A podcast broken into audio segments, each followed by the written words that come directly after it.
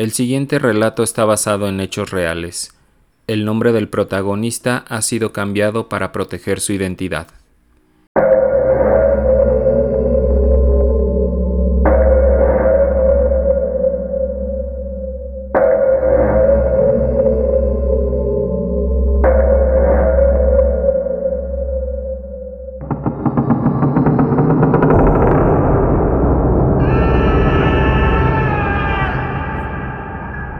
Muchos son los relatos de apariciones fantasmales en el kilómetro 31 de la carretera al desierto de los leones, en especial la de un niño que de la nada se aparece frente a los automovilistas, quienes desesperados tratan de evadirlo o de frenar bruscamente para no atropellarlo. Dicha situación le pasó a Rodrigo, quien regresaba a su casa ubicada en la colonia El Contadero, en la alcaldía de Coajimalpa, después de haber asistido a una reunión en San Ángel. Faltaba poco para que dieran las 2 de la mañana. Normalmente se habría regresado por periférico y habría subido por Avenida Constituyentes.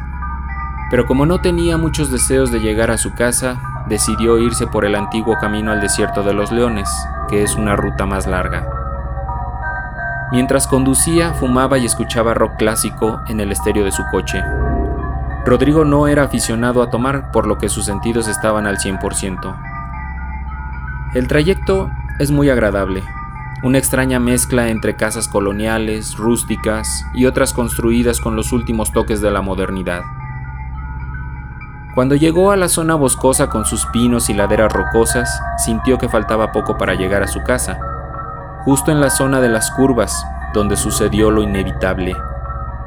Iba saliendo de una de estas cuando de la nada apareció un niño justo en medio de la carretera.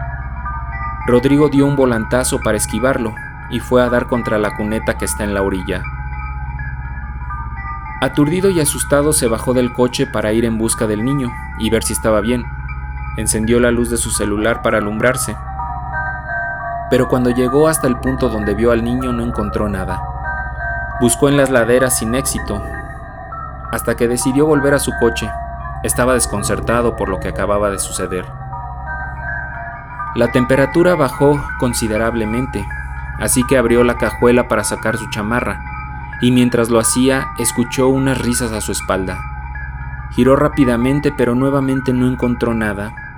La situación comenzó a llenarlo de miedo, así que se subió de inmediato al coche. Giró la llave para encender el auto, pero este no arrancó. Dos intentos más y nada. Trató de serenarse, respiró profundamente y volvió a intentar. Esta vez sí arrancó y se sintió muy aliviado. Encendió otro cigarro para tratar de relajarse. Avanzó 300 metros cuando escuchó claramente como si alguien tarareara una canción. Volteó hacia el asiento trasero, pero no halló nada. Siguió con su camino y volvió a escuchar el sonido, pero esta vez al mirar por el retrovisor se encontró con el rostro de un niño que sonreía, hasta que de pronto los ojos se le pusieron de color rojo.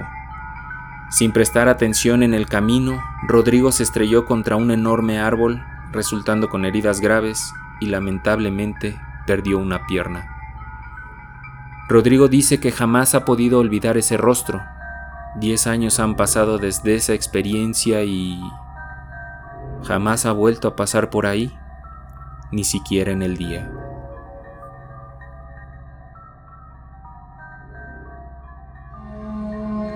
Leyendas y Relatos de México es escrito y producido por Rafael Méndez.